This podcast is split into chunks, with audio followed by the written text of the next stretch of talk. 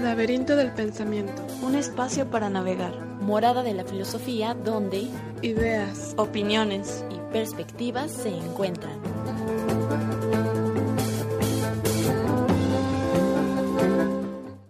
Bienvenidos al Laberinto del Pensamiento, un espacio para navegar. El día de hoy estamos aquí Cintia Santana, Yasmín Vargas y Abril Benítez. Agradecemos a Jacobo Monraz por, por, ayudarnos a los controles, a Mate Editorial y a la Rueda Cartonera por hacer posible este programa. Recuerden que pueden contactarnos en nuestras redes sociales. Estamos en Facebook y en YouTube como Laberinto del Pensamiento. Y en Twitter nos pueden encontrar como lab-pensamiento. Y pueden escuchar nuestros podcasts cada semana en radiocartón.com, donde estamos transmitiendo en este momento. El día de hoy tenemos eh, como regalo del libro este libro de Virginia Woolf, eh, Las olas. Para aquel que esté interesado en adquirir este libro, bueno, pues puede comentar la, la transmisión en vivo o la imagen que acabamos de subir también al, a la página del laberinto. Y bueno, antes de comenzar me gustaría hacer un pequeño paréntesis para mandar um, las condolencias del estudiante desaparecido eh, el 11 de junio. Eh, fue la mis eh, él desapareció, se encontró muerto su cuerpo en la misma semana de la tragedia de Noberto Ranquilo. Este estudiante se llamaba Hugo Leonardo Avedaño y se encontró bueno, pues asesinado en su camioneta muerto.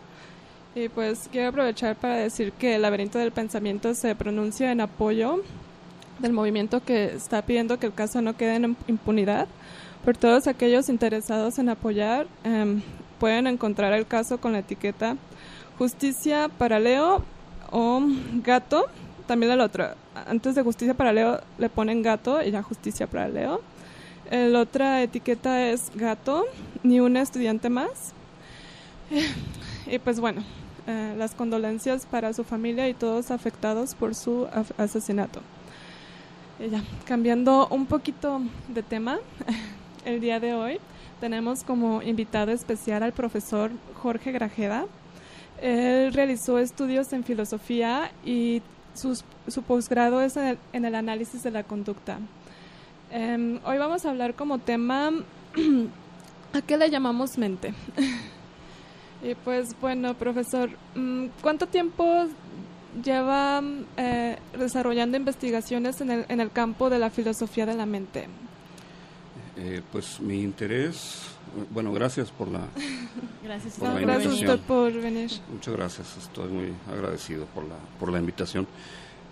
Eh, pues mi interés en el área de la filosofía de la mente creo que pues tiene ya cierto, cierto tiempo, yo diría que comenzó recién terminaba el pregrado en filosofía uh -huh.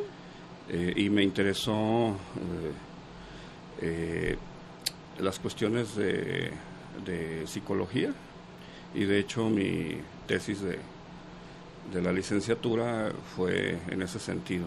Hice una investigación sobre eh, Jean Piaget, y el estudio de la lógica en el nivel bachillerato. Entonces yo creo que ese fue el inicio de, de este interés ya formal por la filosofía de la mente. ¿Y eso hace cuántos años fue que empezó? ah, soy muy malo para las, a ver. los tiempos, Ah, pero ok. debe haber Hace sido hace, años ya. eh, no sé, 20, 20 y tantos Ay, no, años. sí, son más de los que me pude haber imaginado. Es Todo un especialista en el tema.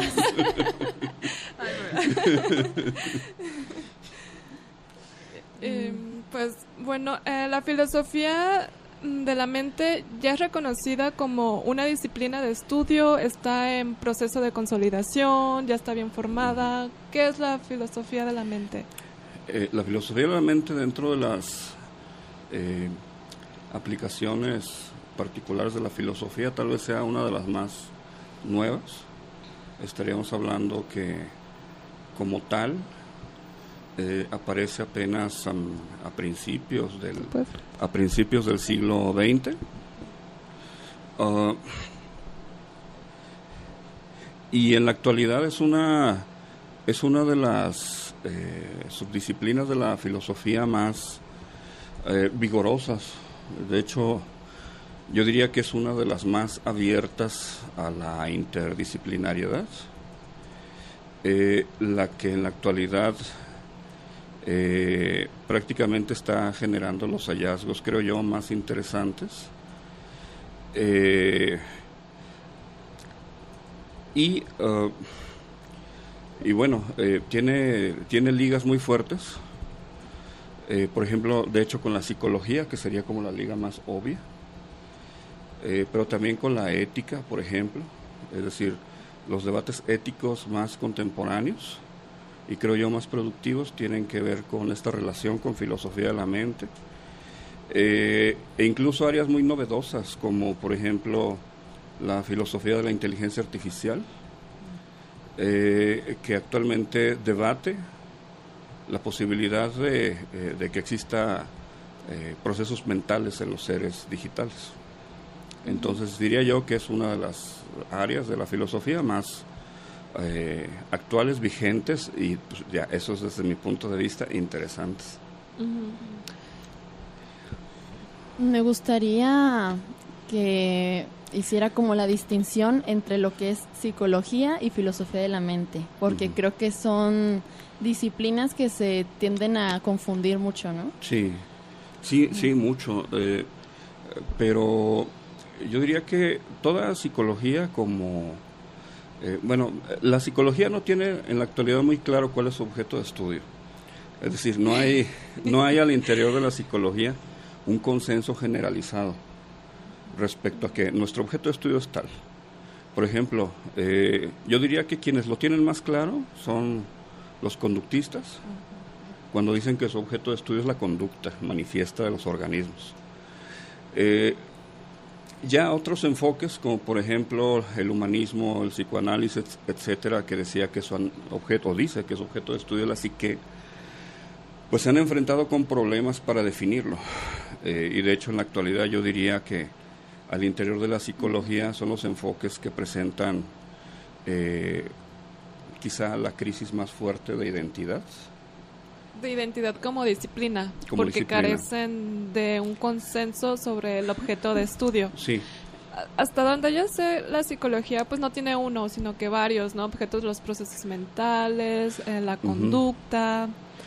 Sí, por ejemplo, el conductismo diría la conducta, los cognitivistas dirían los procesos de aprendizaje o la cognición. Ajá. Otros, como el humanismo o el psicoanálisis, dirían este, la psique, eh, sea lo que eso enfoque, ¿no? sea lo que eso signifique. Por eso digo que al interior de la psicología, en la actualidad, no lo tienen muy claro. Aunque sí sería justo decir que cuando uno dice psicología, más bien debería decir enfoque psicológico. Porque, por ejemplo, para un psicoanalista, eh, que a un psicoanalista se le tilde de, eh, eh, de buscador de reglas conductuales, sería casi ofensivo para ellos, ¿no? Y para un psicoanalista decir que su objetivo es capturar la psique humana sería igual, ¿no? Entonces, eh, yo diría más bien que dentro de la cantidad de enfoques que conviven actualmente dentro de la psicología, no hay un acuerdo, pero sí todas, todos los enfoques sostienen un concepto de mente. y, es, y ahí es donde se cuela, eh, digamos, esta condición eh, fundamental de la, de la filosofía. Fundamental en cuanto a que aporta fundamentos. Es decir, no hay un enfoque psicológico que no se pronuncie sobre lo que la mente es, ya sea incluso negándolo.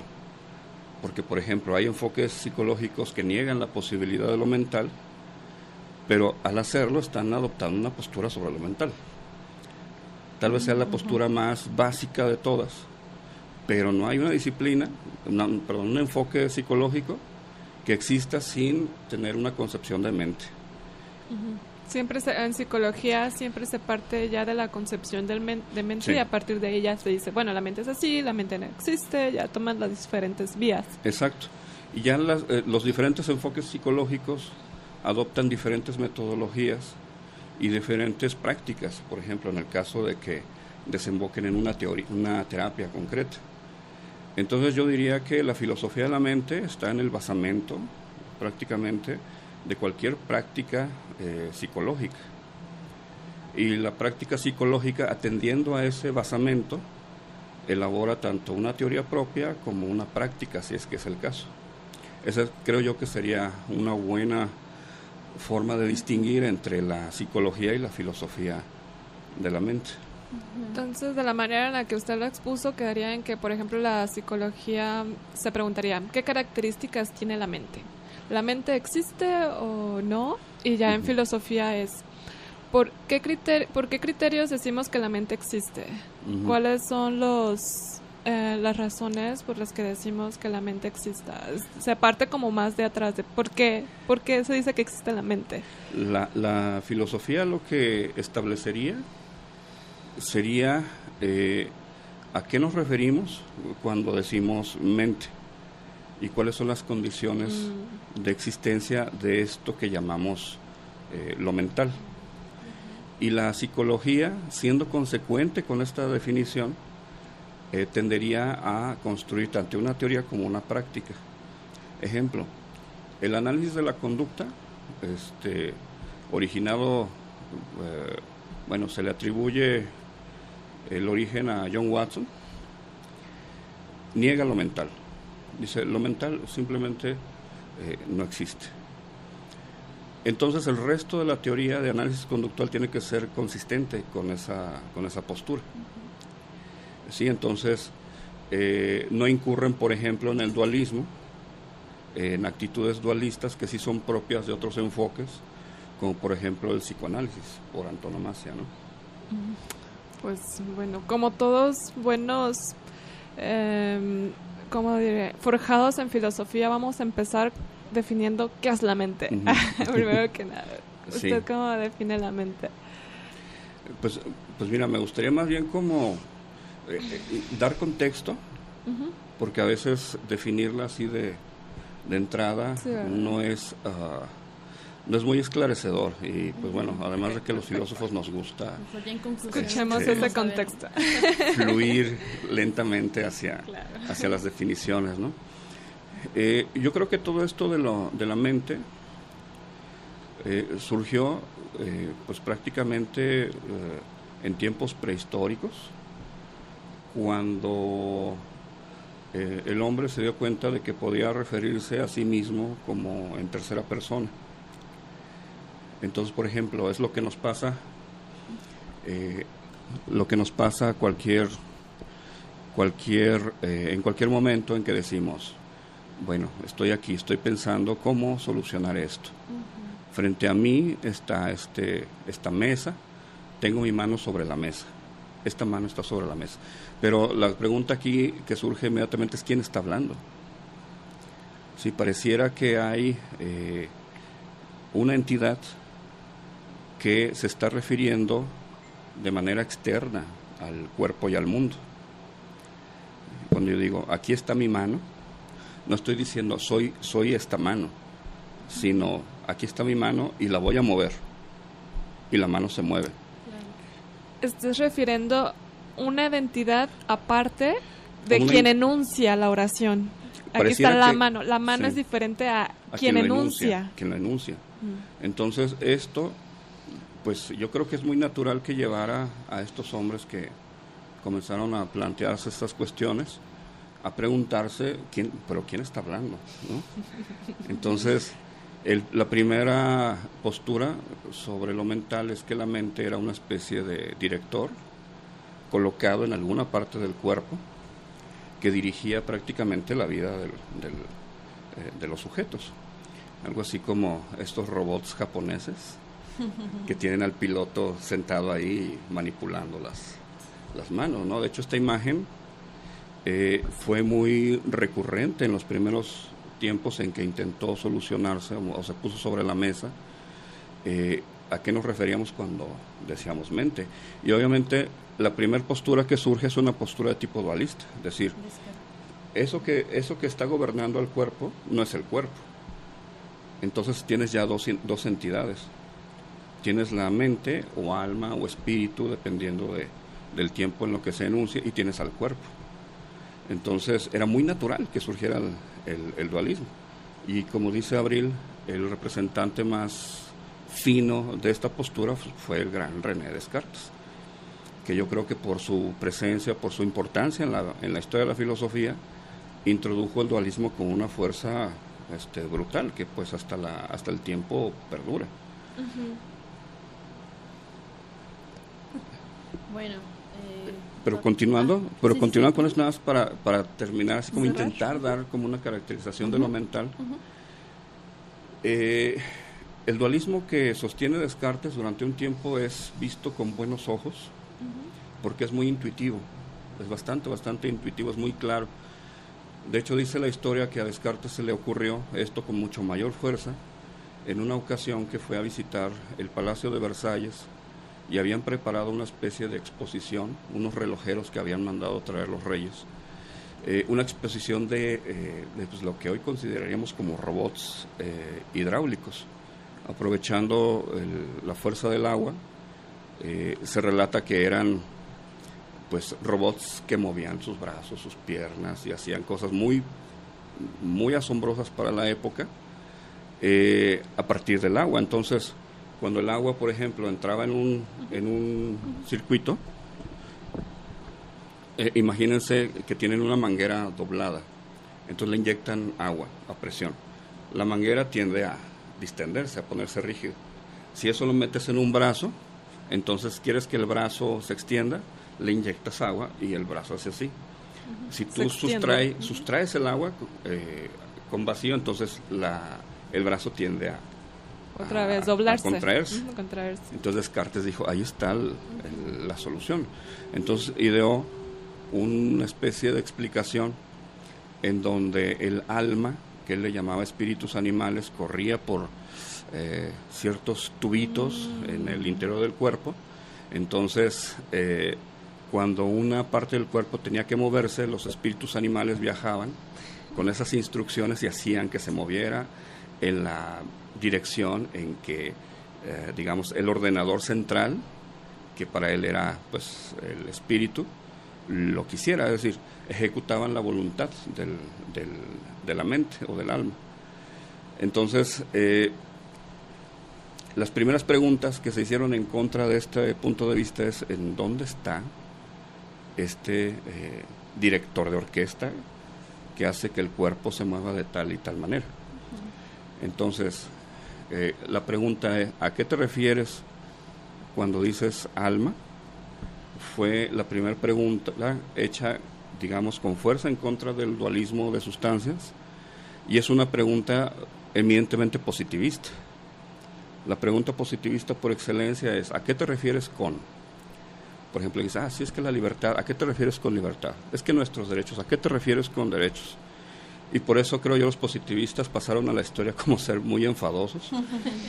Pero son, preguntas eh, pero son preguntas este, que necesitan ser resueltas. Que esclarecen un discurso, ¿no? Al menos si para ti la evidencia tiene algún papel en tu sistema. Si la evidencia no tiene un papel en tu sistema, puedes decir, ah, a mí no me interesa a qué me refiero con eso, pero eso sería muy extraño, ¿no? Entonces Descartes no supo resolverlo en su tiempo y los cartesianos eventualmente intentaron salvar el dualismo, pero no lo pudieron hacer. Por eso el dualismo de sustancias cartesiano en la actualidad ya no es una filosofía de la mente vigente. Eh, para Descartes, ¿dónde dijo que se encontraba este director de orquesta del cuerpo? Eh, pues él decía que estaba alojado en un lugar muy adentro del cráneo, que era la glándula pineal. ¿no? pineal él le otorgó un rol ahí a la glándula pineal, no se sabe por qué, quizá por... Porque fue a otro eh, museo y... Ah. quizá o por tratarse de un, de un pequeño organolo misterioso, ¿no? Este, y, Descartes dijo, ya, eh, ahí está, sin más justificación. Pero meterlo en un lugar recóndito no, no soluciona el problema de, lo, de, de la dualidad mente-cuerpo, ¿no? Entonces, eh, en la actualidad, por eso, dualismos, eh, digamos, serios no hay.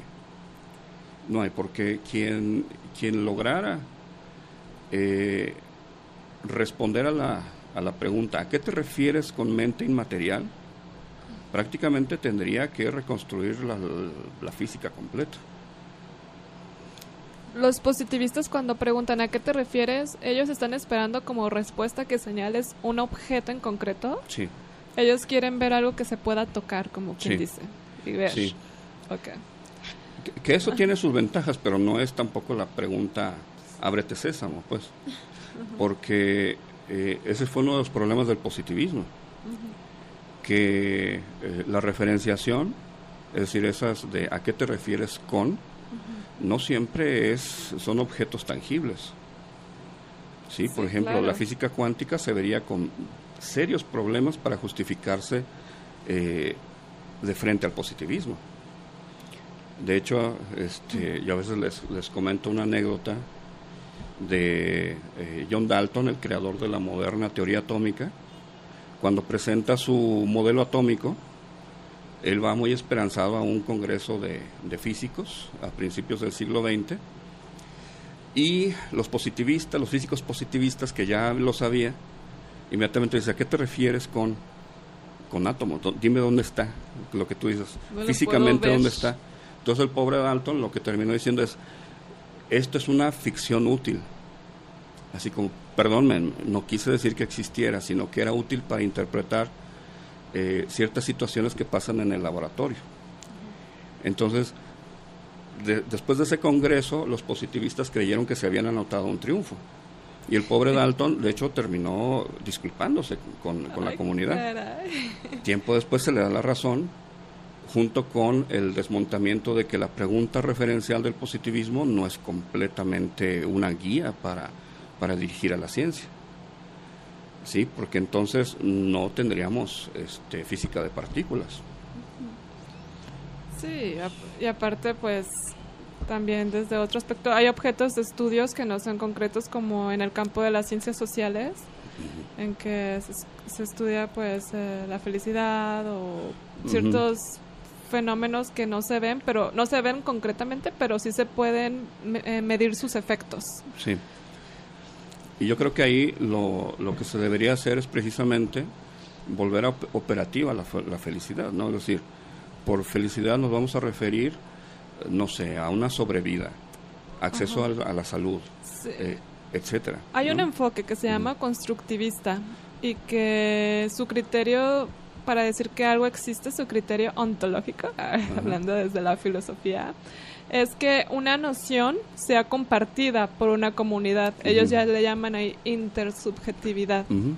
Sí, Y a partir de qué efectos se producen a partir de esa mm, noción compartida sobre un tema. sí. Y de hecho la intersubjetividad este, se le debe a un filósofo de la ciencia llamado Karl Popper. Karl Popper cuando busca la, sustitución de la pregunta de referencia de los positivistas, dice él que no, no importa tanto que, las, eh, que lo que tú dices se verifique en los hechos, sino que lo que tú digas pueda ser desmentido por los hechos, lo que se llama falsacionismo. ¿Sí? Entonces, no importa los éxitos que se anota tu teoría, sino importa que tu teoría eventualmente pueda estar equivocada. ¿Por qué? Porque si una teoría no eh, es falible, entonces nunca vas a saber si es una buena teoría. Sin embargo, o por el contrario, si una teoría es capaz de fallar, entonces esa teoría es capaz de mejorar. Entonces dice Popper, cuando tú consideres un enfoque, echar un vistazo a la historia. Y si ese enfoque se ha mantenido prácticamente inalterable en la historia, estamos ante un caso más bien de ideología y no de teoría científica. Ejemplo, el psicoanálisis. Los psicoanalistas actualmente, no digo que todos, porque también al interior del psicoanálisis hay una cierta fragmentación, pero los eh, psicoanalistas ortodoxos siguen resolviendo sus diferencias recurriendo a los textos freudianos, canónicos. Freud diría, eh, ahí no hay, no hay progreso.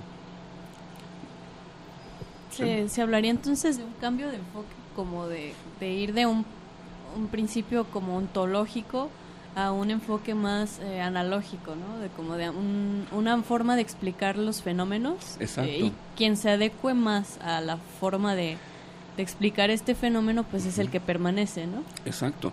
Y si es capaz de generar estos acuerdos que decíamos. Por ejemplo, aquí podríamos ponernos de acuerdo en un concepto de felicidad, por ejemplo. Es decir, yo, que yo diga, es que tú puedas llegar a la vejez dignamente, y por digno me refiero a que este, seas autónomo, saludable, y que tú aportes y digas, no, yo agregaría además, eh, no sé, que, que la tasa de, homicidios violentos no esté por arriba de tal punto, y que tú, no, que tal cosa. Ahora, ¿cómo sabemos si eso es una, eh, eh, si eso es la felicidad? Es que esa no es la, no es la pregunta correcta. La pregunta correcta es si ese es un buen criterio para eh, calificar ciertos fenómenos como fenómenos de felicidad. Y esto al rato, a lo mejor mañana nosotros mismos decimos, ¿sabes qué? Creo que debemos modificar esto y esto. O los que nos sigan en el tiempo decir, ah, bueno, hicieron un buen intento, qué ingenuos fueron, pero eh, ahora la ciencia nos dice que debemos incluir el nivel de cierto neurotransmisor. Eso sí, no sé cómo no lo pudieron ver, pues no podíamos verlo. Pero ese concepto de felicidad era bueno para nosotros porque creaba consensos. Ajá. Pues vamos a la primera pausa musical y regresando pasamos al reto semanal que hubo algunas respuestas interesantes. Preguntamos qué es la mente y bueno, enseguida regresamos. ¿Qué tal? Ya estamos de regreso aquí en Laberinto del Pensamiento con nuestro invitado, el profesor Jorge Grajeda. Estamos hablando sobre el tema ¿a qué le llamamos mente? Y bueno, acabamos de escuchar esta canción que se llama Where is My Mind de los Pixies y estábamos comentando ahorita fuera del aire que, o sea, la forma en cómo se refiere en esta canción a la mente es como como el, estoy perdido, ¿no? El, no me hallo, como diría el personal, como dice el profesor. Ahí sería como, está haciendo alusión a la mente como un tener claridad de sí mismo, ¿no? Algo así. No sé en qué diga, en qué aspecto diga, no me hallo, pero pues cuando usualmente la gente dice, es porque no saben ni qué onda con su vida. No saben quién soy, no sé dónde va. Ajá. Sí, todo un problema existencial, ¿no? Sí, confuso. bueno, pues vamos al reto semanal. Este es el reto semanal número 12 y preguntamos qué es la mente. Tuvimos aquí algunas respuestas. Eh, Eduardo Torres dice lo siguiente. Una propiedad emergente de las funciones cerebrales, no reductible a las mismas, la cual consiste en el conjunto de los estados mentales humanos y tal vez de otros vertebrados superiores. Y nos comparte aquí un artículo de lo que significa emergencia en filosofía. Gracias Eduardo por compartirlo. Y también Luis Gallardo nos deja así como varias preguntas que tienen que ver con el tema. Nos dice, ¿qué es la mente? ¿Es un sistema de impulsos o algo tangible? ¿Qué es la mente? ¿Algo real? ¿Qué es lo real? Nada realmente. Gracias Luis Gallardo. Pues es que sí, o sea, al preguntarte por la mente, pues inevitablemente se vienen muchas más dudas, ¿no? O sea, ¿existe, no existe? ¿Qué es lo que existe? ¿Cómo sabemos qué es lo real o qué onda, no? Aquí de Eduardo Torres, el primer comentario que nos dijo esta Cintia, yo percibo como una especie de dualismo, bueno, al decir, bueno, mm, la mente es una emerge, es, emerge de las funciones mm, pues, neuronales, ¿no? De funciones eh, producidas por el cuerpo, más no son reducidas al cuerpo mismo, es decir, bueno, o sea, mm, los procesos mentales son producidos por el cerebro, pero esto que se produce es distinto del cerebro. Ahí ya tendríamos como un, eso sería un dualismo como el que usted mencionaba de Descartes. Que... Puede, puede ser visto como un dualismo, pero es un dualismo, se llama dualismo de propiedades. Es decir, el dualismo cartesiano se le llama dualismo de sustancias, porque se afirma que existe la mente como una sustancia y lo material como otra, lo que Descartes les llamaba las res, ¿no? Res cogitans y res extensa. Omitiendo la res divina, Por el momento, pero este, res extensa y res cogitans eran sustancialmente diferentes. Y en filosofía cuando decimos eh, sustancialmente diferentes, nos referimos a, eh, a que las propiedades de una sustancia no son compartidas por la otra, es decir, eh, cuando tú tienes un objeto como representante del universo de las cosas físicas, eh, tienen por lo menos una propiedad que comparten con otro objeto que pertenece al mismo conjunto de las cosas. Por ejemplo, ocupan un lugar en el espacio, eh, son impenetrables, es decir, esas propiedades. Pero suponer una segunda sustancia significa que tú eres capaz de encontrar algo, así, dejémoslo en algo, que no tiene ninguna de estas propiedades. Es decir, que no ocupa un lugar en el espacio, no interactúa físicamente con otros objetos de la misma categoría, etcétera. Y Descartes decía, ese algo hay que calificarlo dentro de otra sustancia, que en este caso era la sustancia pensante. Y esto a Descartes lo metió inmediatamente en, en un problema fuertísimo, que fue el problema de cómo mi mente puede actuar sobre mi cuerpo si son de sustancias diferentes. En filosofía eso lo conocemos como el problema de la comunicación de las sustancias. Ah, perdón, profe, antes de proseguir. Entonces, la res extensa en Descartes es lo material. Sí, es todas las cosas materiales, físicas, materiales. Y la res cogita sería la mente. Las mentes. Ah, ok. Entonces aquí se desprende de, ok, si mi cuerpo es material y también mm. hay mente, ah, ok, no sé. No, ahí... Ah, el cuerpo, el cuerpo es material. Ah, el cuerpo es material. Y, yo soy, entonces este descarte diría, yo soy materia y mente. ¿Cómo es posible que la materia y la mente se comuniquen? Ahí surge el problema que usted dice. Sí, de hecho, lo, más correcto sería, decir, yo soy mente, porque quien está originando esto es la mente. Mm. Obviamente, esta mente para Descartes utilizaba el cuerpo para expresarse e interactuar con el mundo, pero ahí está el problema es decir, si tú haces chocar dos cosas físicas, estas cosas físicas interaccionan. Eh, pero imagínate tú aventarle a un objeto físico un objeto no físico.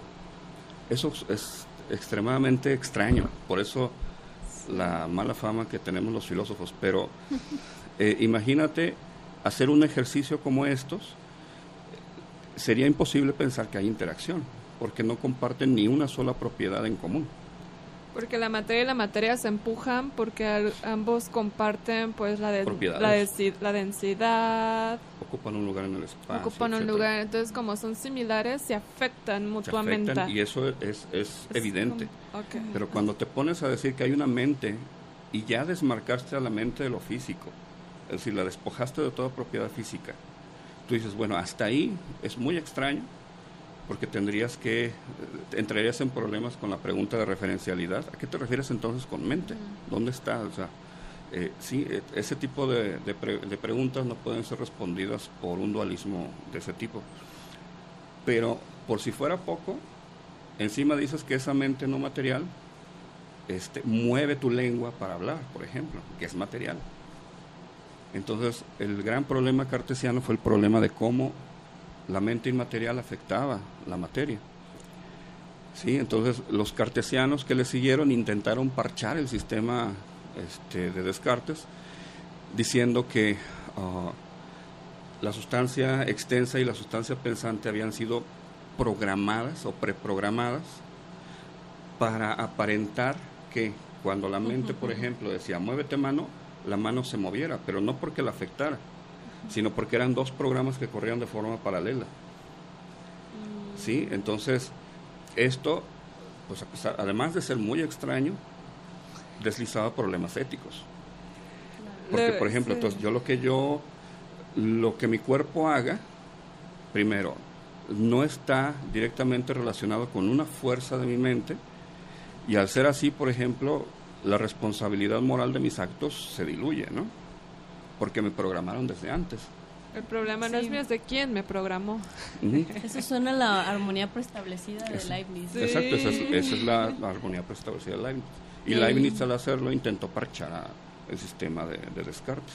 Y esta cuestión de, la libertad ahí se ve fuertemente en, conflicto, ¿no? Sí, se compromete a la libertad, la responsabilidad moral, es, etcétera, ¿no?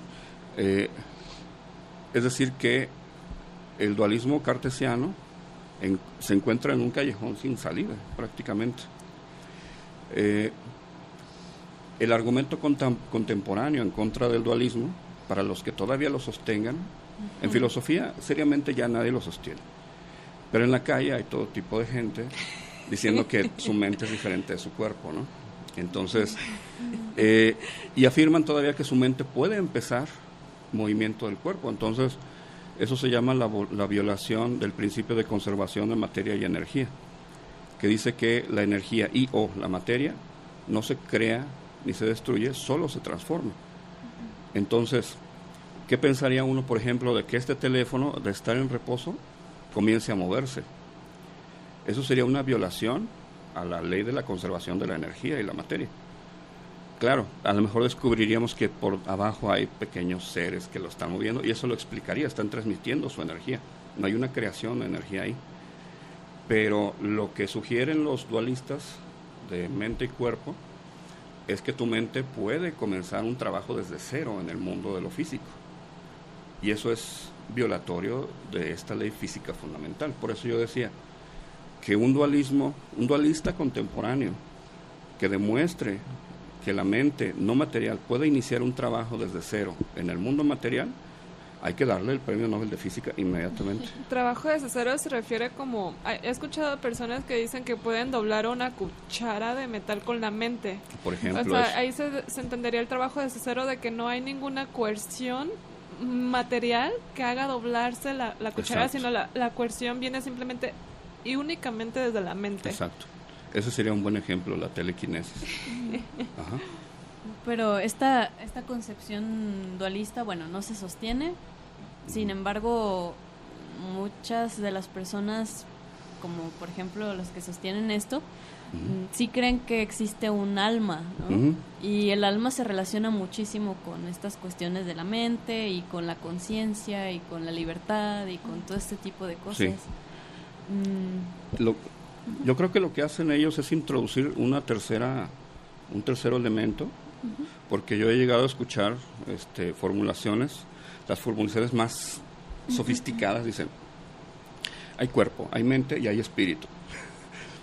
Eh, este, y entonces a lo espiritual o al espíritu le atribuyen propiedades ya de un tipo diferente. Yo diría propiedades cuasi religiosas, ¿no? Ahora, si juega un papel en su vida y de alguna manera promueve una especie de equilibrio psicológico, no dañino, pues está bien que lo hagan. Obviamente, uno no les va a decir demuéstralo, porque es, creo que no, no es la intención. no les interesa. No les interesa demostrarlo. Entonces, digamos que están jugando bajo reglas diferentes. Y ahí es cuando este, pues uno dice, bueno, ahí no hay conflicto si tú si, si juega como una creencia y tú crees que la evidencia no juega un papel en la aclaración de tu creencia, entonces pues creen lo que quieras. Por eso hay gente que cree en cualquier cosa, ¿no?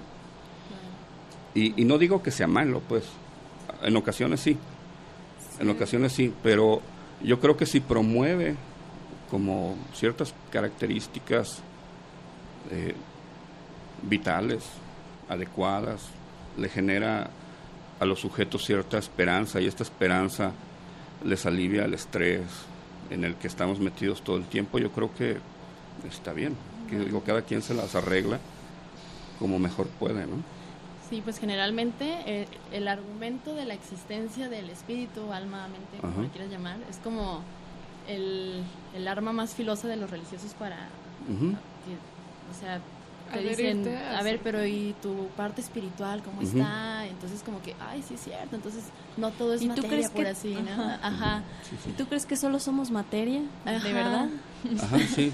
pero ¿qué pasa cuando la mente se puede explicar por medio de, del, cerebro? De, la, de, la materia, claro. Que es una de las corrientes que, que claro. explicar. Claro, y, y lo que decías, Abril, de esta pregunta de ¿y tú crees que solo eres materia? Tiene, no es una pregunta, este, uh, digamos, uh, ingenua, va con toda la intención de fastidiar, pues. Claro. Como si el monismo materialista inmediatamente te convirtiera en la peor de las personas del mundo. Y no es así, es decir, en la, en la historia ha habido monistas materialistas que han sido los mejores ejemplos de humanidad. Ejemplo Bertrand Russell, ¿no? Eh, entonces, yo creo que la vía que queda es, y es la que ha adoptado la filosofía de la mente contemporánea, intentar describir lo mental a partir de que existe un mundo físico solamente. Ahora, alguien, eh, a lo mejor, muchos dirán, ¿cómo es posible eso? ¿No? Es decir, estas cosas no están dotadas de, de más que de propiedades físicas. Mi cuerpo, si solamente lo considero físico, no voy a poder atribuirle más que propiedades físicas, pero, pero hay maneras de hacerlo. Claro, se piensa que lo físico es algo inerte, algo... Sí, sí, claro. Perenne. Ajá, cuando, por ejemplo, la vida, con todo y lo compleja que es, eh, pues es, en la actualidad, se concibe como una organización muy sofisticada del mundo de lo físico. Es decir, para que una, eh, un sistema físico pueda exhibir, o como decía el que participó ahí, pueda mostrar este, como propiedad emergente la vida, se requiere de que esa organización física sea elevadamente compleja, de tal manera que lo que califica como vivo respecto a lo que no califica como vivo es un nivel eh, extraordinario de complejidad. Del ordenamiento de lo físico. Exacto, sí. Y aquí también se presta a, a otros argumentos eh, de, de, tipo religiosos, ¿no? De cómo algo tan complejo puede existir en un mundo donde, Ajá. donde no hay, o sea, donde hay cosas materiales solamente, ¿no? Alguien lo tuvo que haber creado. ¿no? Exacto, esa, esa, Una esa inteligencia y- superior a la humana. Alguien, ¿no? Entonces, si es tan algo. complejo, ¿cómo? Sí, como si la complejidad este, no pudiera ser eh, producto, por ejemplo, del azar, ¿no? Es decir, eh, si le damos un vistazo a la tabla periódica y calculamos las, pos- las probabilidades de combinación, este, la cabeza nos empieza a explotar porque la posibilidad de complejidad que tiene este universo deriva precisamente de características muy sencillas, bueno, relativamente sencillas. Por ejemplo, nuestra tabla periódica no es infinita, sino tiene un número limitado de elementos. Eventualmente eh, se llegarán a conocer algunos más, pero por razones físicas que no vamos a aclarar aquí, la cantidad de elementos es limitada, pero da suficiente por el poder combinatorio para crear estructuras de una complejidad desbordante, como las Increíble. estructuras vivas y las estructuras conscientes. En- entonces, regresando al tema mm, de la mente, ¿usted diría que la mente es reducible en su totalidad a la manera en que el, cerebro funciona? Aquí ya viene otro concepto, Ajá. el cerebro, ¿no? Cuando Sí. decimos cerebros, hacemos referencia a esa masa gris que podemos tocar. Y mm, creo que mente no hace referencia a esa masa gris, sino a algo más, a algo intangible. Eh, no, no, no me queda muy, muy bien claro. Entonces, creo que usted, por lo que ha dicho, creo que usted diría que la mente puede ser reducible en su totalidad a funciones cerebrales. Eh, hay quienes lo sostienen. Ah, ok. De hecho, yo diría que las dos posturas más fuertes en la actualidad, en filosofía de la mente, son el eh, materialismo de tipo reductivo, que afirma eso, que cuando tú dices mente, en realidad estás diciendo este, actividad física de cierto tipo, llámese de tu cerebro, si entendemos el cerebro solamente como el encéfalo, o el sistema nervioso, que es una visión ya más, eh, más moderna, eh, porque esta visión dice que no exclusivamente pensamos con nuestro cerebro, o que nuestro cerebro no es el que, el que trabaja el pensamiento, sino también nuestro sistema nervioso por completo. Incluso hay quienes lo extienden este, a, a, por ejemplo, ciertos órganos, como los riñones, el hígado, eh, etcétera, que son capaces, se ha demostrado que son capaces de almacenar memoria. En los trasplantados ha habido evidencia de que el que recibe un órgano este, recibe junto con el órgano ciertas características del donante, características que son consideradas como mentales. Y eso este, eh, ha sido uno de los datos, creo yo, más fuertes a favor de la idea de que no solo pensamos con el cerebro que está enclaustrado en la cabeza, sino que pensamos hasta con nuestra piel, es decir, que nuestra piel, todo nuestro cuerpo, interviene de alguna manera en el procesamiento de información y eventualmente en la estructuración de, nuestra, de, lo que vamos a llamar mente. Ahora, mente en este sentido sí sería igual a actividad física. ¿sí? Entendiendo que ya no solamente es una actividad del encéfalo, sino que es una actividad física este, extendida a todo nuestro cuerpo y es muy compleja, pero hay un signo de igualdad. Eso es lo que define a los materialistas reductivos. Y hay, hay filósofos muy interesantes metidos en este proyecto.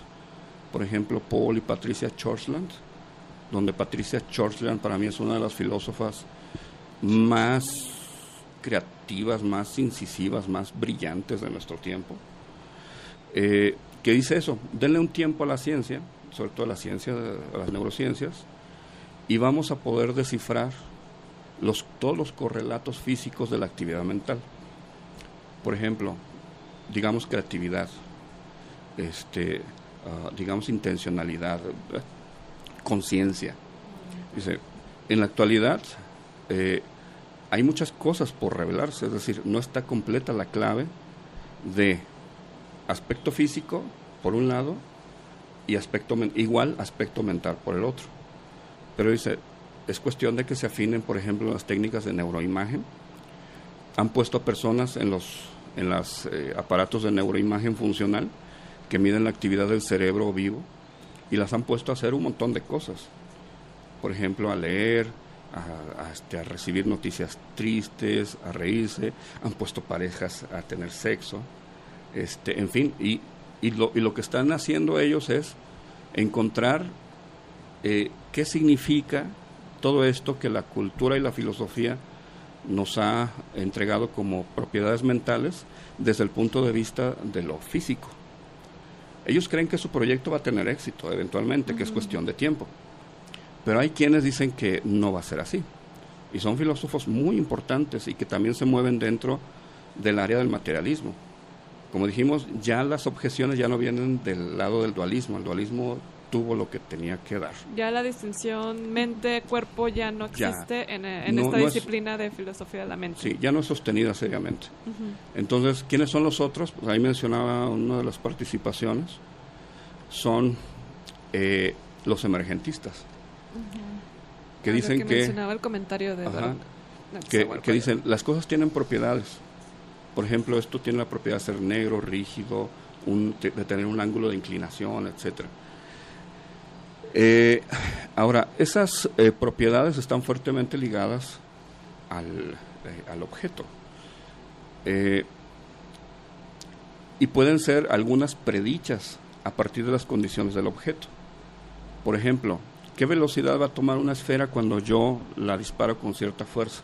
La propiedad velocidad está completamente determinada por las condiciones iniciales, tanto por la superficie del desgaste, la figura de la esfera, eh, todo eso. Y tú puedes calcular perfectamente en dónde, qué trayectoria va a tener, con qué velocidad y dónde se va a detener.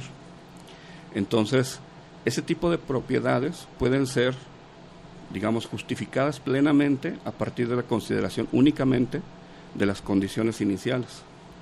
Pero los emergentistas dicen que hay propiedades que no pueden ser reducidas a las condiciones físicas. Y eso pareciera que es un poco extraño porque metería a la mente como algo, como una propiedad que necesita de lo físico para expresarse, pero no es reductible completamente a lo físico.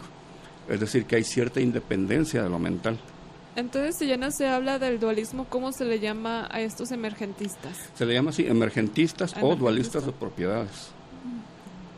Sí, muchos emergentistas no les gusta que los etiqueten como dualistas.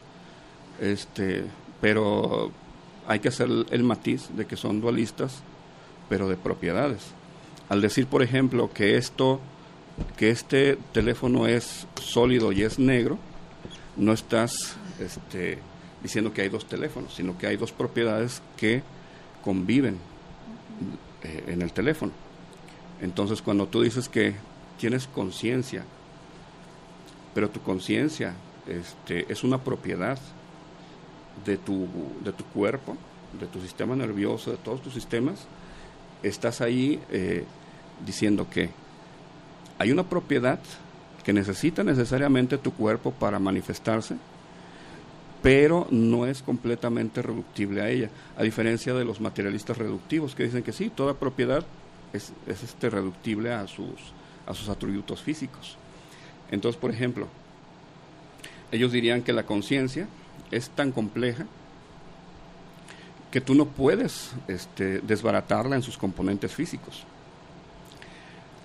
Entonces Patricia Shortland diría, bueno, tú no puedes descomponerlo en sus componentes físicos porque nuestra tecnología no está desarrollada a tal punto, pero en Pero un hará. futuro eso va a ser posible. Lo hará. Y ella es materialista reductiva. Y los emergentistas dirían, por más tecnología que le adiciones, tú nunca vas a encontrar o nunca vas a poder poner el signo de igual entre los procesos físicos y los procesos mentales. Es algo así como... No, es que ya estamos, Ah. Eh, el tiempo ya se nos está viniendo encima. Entonces, sí, este, pues una conclusión y estaría padre algunas recomendaciones de libros para quienes estén interesados en, en leer sobre el tema, ¿no? Las diferentes corrientes. Eh, sí, pues bueno, um, podría pensar en libros así como de como de iniciación, pero por ejemplo, quien quiera leer directamente el, el cómo surge el dualismo, que es muy interesante, es las meditaciones metafísicas de René Descartes, la respuesta que desbarató el dualismo por primera vez, que es el concepto de lo mental, de Gilbert Ryle. Eh, en la actualidad, los textos de Patricia Shortland, por ejemplo, tiene un texto que se llama Neurophilosophy, que desgraciadamente no ha sido traducido todavía al, al español, pero está disponible en inglés.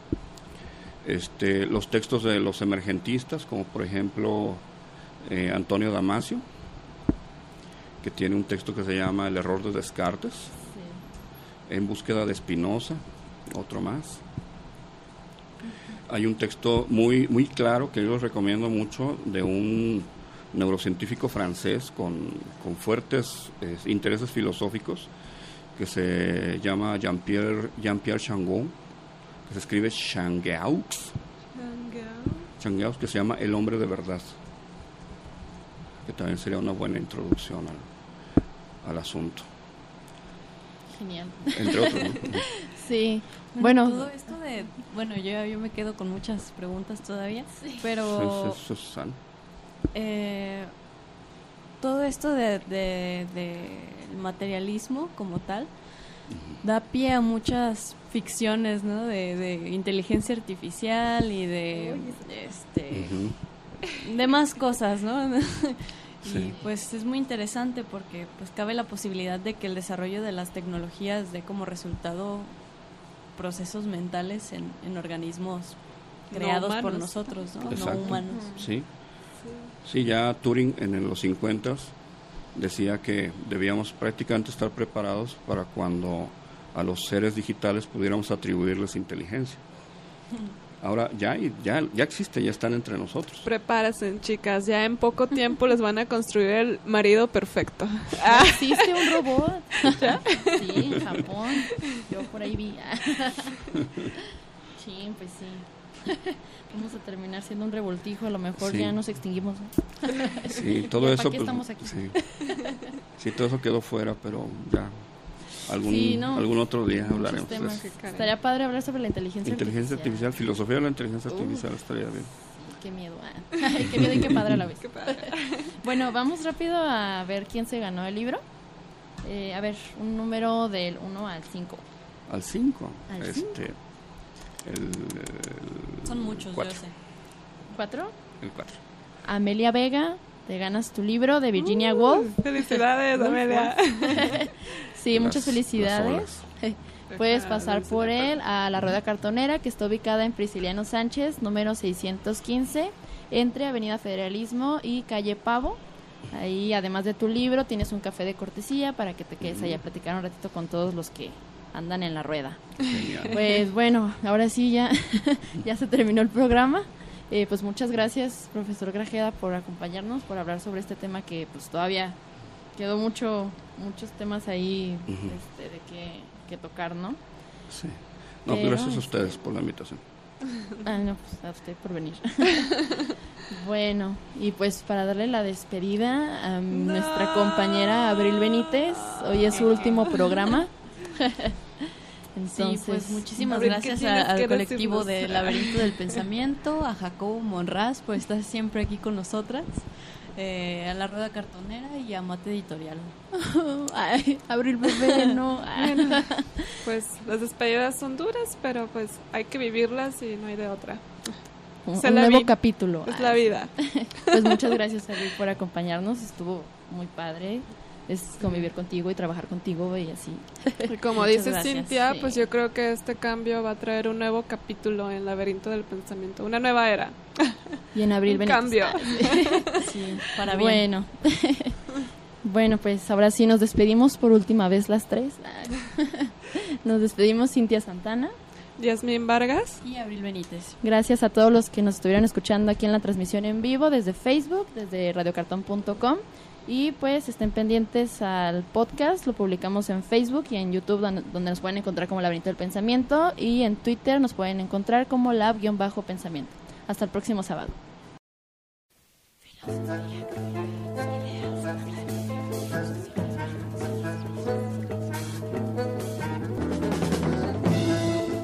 Laberinto del Pensamiento. Un espacio para navegar. Morada de la filosofía donde ideas, opiniones y perspectivas se encuentran.